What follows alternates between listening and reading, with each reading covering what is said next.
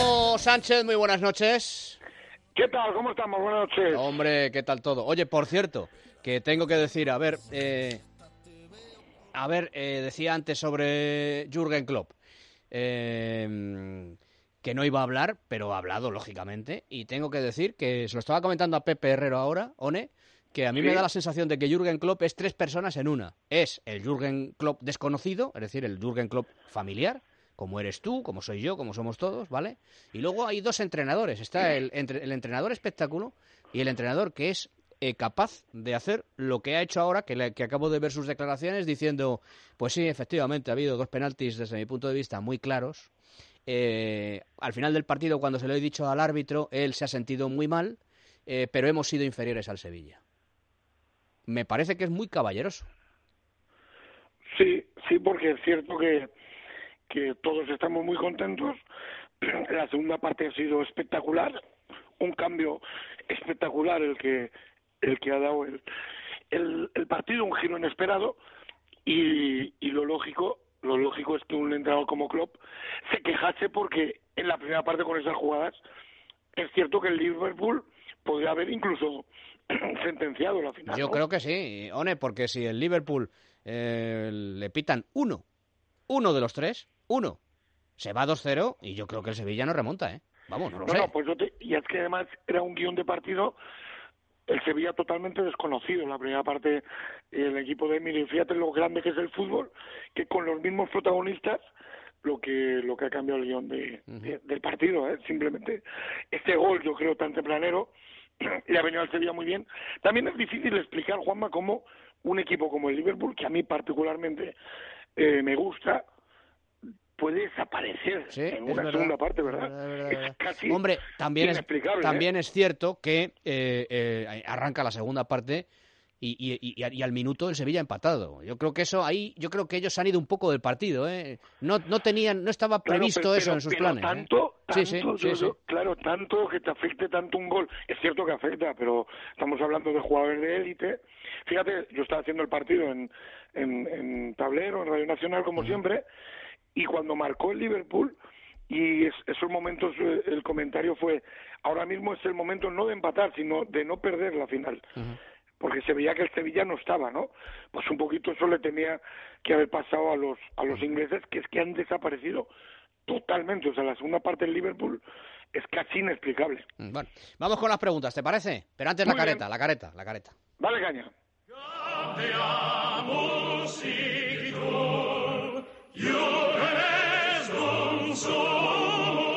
Onésimo University. La pregunta, eh, la primera que te hacía Sergio Rodríguez, pues es sobre la Europa League. Yo creo que ya lo hemos dicho casi todo. Te preguntaba qué te ha parecido la final. El Sevilla parecía muerto al descanso y se ha comido al Liverpool. Vaya entrenador es Emery, entre exclamaciones. Sí, pero bueno, eh, al final los entrenadores, Juanma, vivimos eh, de los resultados y de sensaciones, porque fíjate con el mismo planteamiento eh, las dos caras del Sevilla, ¿no? Es cierto que la segunda parte, eh, desde mi punto de vista, el Sevilla ha, iniciado la presión 15, 20 metros más arriba, que era lo que al Liverpool le podía hacer daño, porque si robas ahí, eh, la lentitud de los centrales, sobre todo con lo Touré, eh, y la velocidad de Gameiro era, era previsible lo que ha pasado. Y luego ha emergido un inmenso coque que en esa nueva posición, que eso sí es mérito de Unai, ha sido ha sido letal.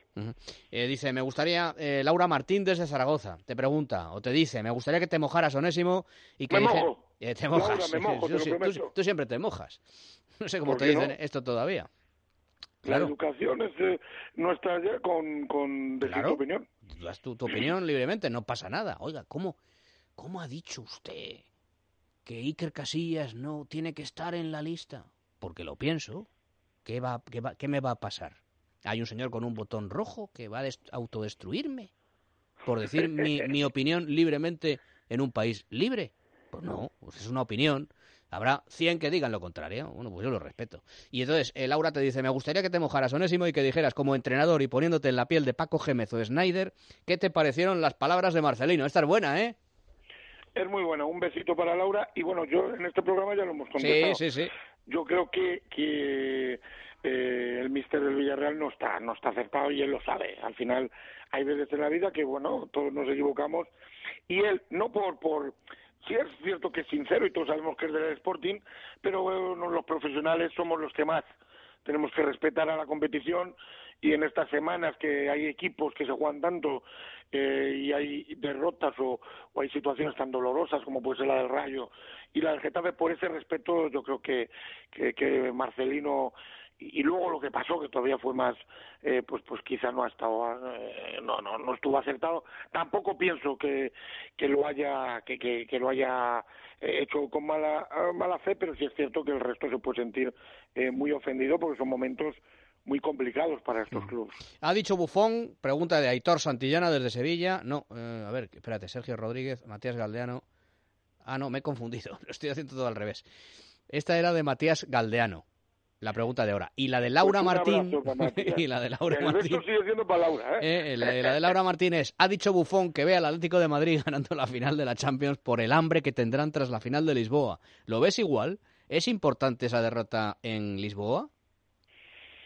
No, no, lo, mira, Buffon es un gran, pero ahí yo no estoy de acuerdo. No tiene, no, no, no, no tiene que ver porque también, co como podría ser lo que dice el gran Buffon, podría ser que esa derrota y ese momento te vuelva a la mente y el, y el efecto sea el, contrario. Yo creo que no va a tener, sinceramente, nada que ver.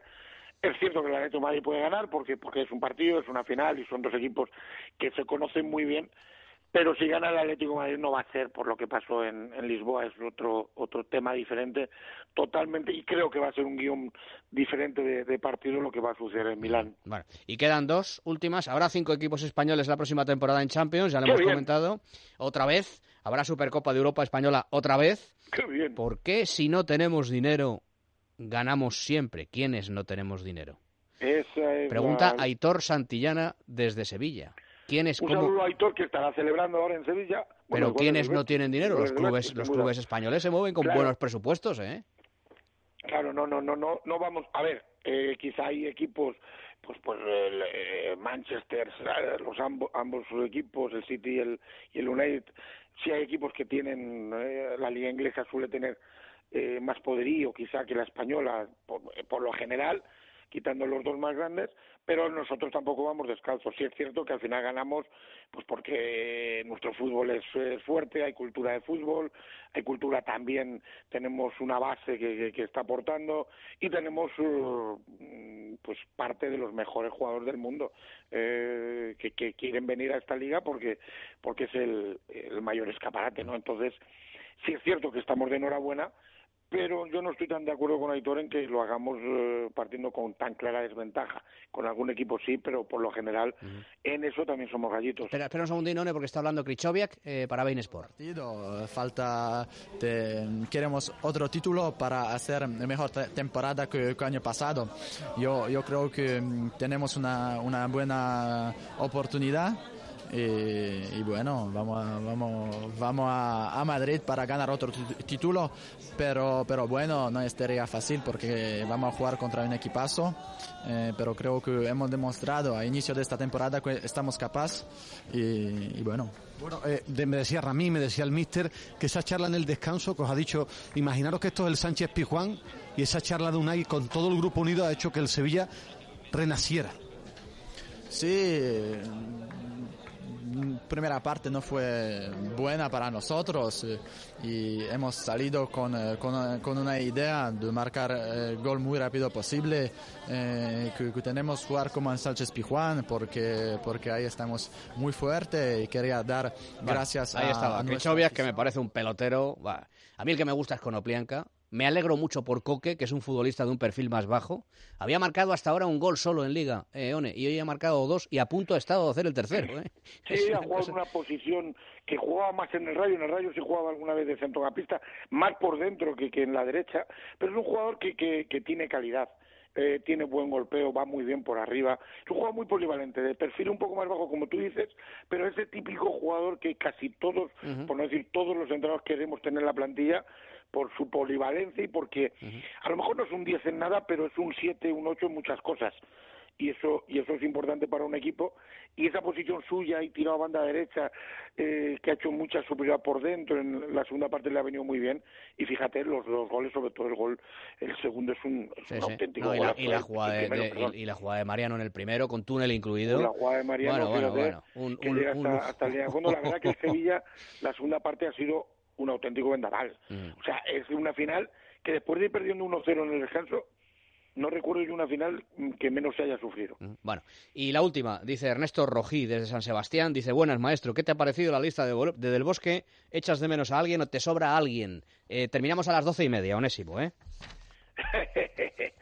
Un abrazo para nuestro amigo de Donos Tierra. Bueno, a ver, siempre cada uno lo vemos de una manera. Yo ya, yo en esto también me mojo. Sí es cierto que a mí me ha extrañado quizá que vaya algún jugador que, que con muy poco minutaje, Quizá echo de menos, o es una intención quizá de, Vicente, de, que vamos a jugar o utilizar también alguna vez el falso 9, porque, eh, bueno, ha dejado a muchos nueve fuera, quizá un jugador más específico de área yo echo de menos. Eh, bueno, eh, luego eh, sí han ido casi todos los que pensábamos que iban a ir, no nos engañemos quizá falta alguno de estos que, que decimos de arriba y sobre todo esas decisiones bueno de, llevar centrales que, que con, poco minutaje eh, bueno pues eh, el seleccionado quizás lo que ve es que, que quiere jugadores que hayan jugado eh, o que tengan los mismos hábitos no pues al estar Piqué Ramos pues llevar a Bartra bueno se puede discutir alguna cosa desde luego eh, cada uno lo ve de una manera. Yo si hubiera hecho tres o cuatro retoques en esa lista, pero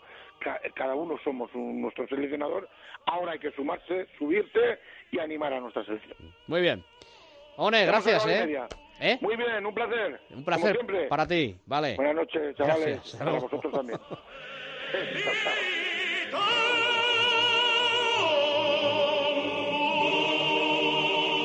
El primer palo.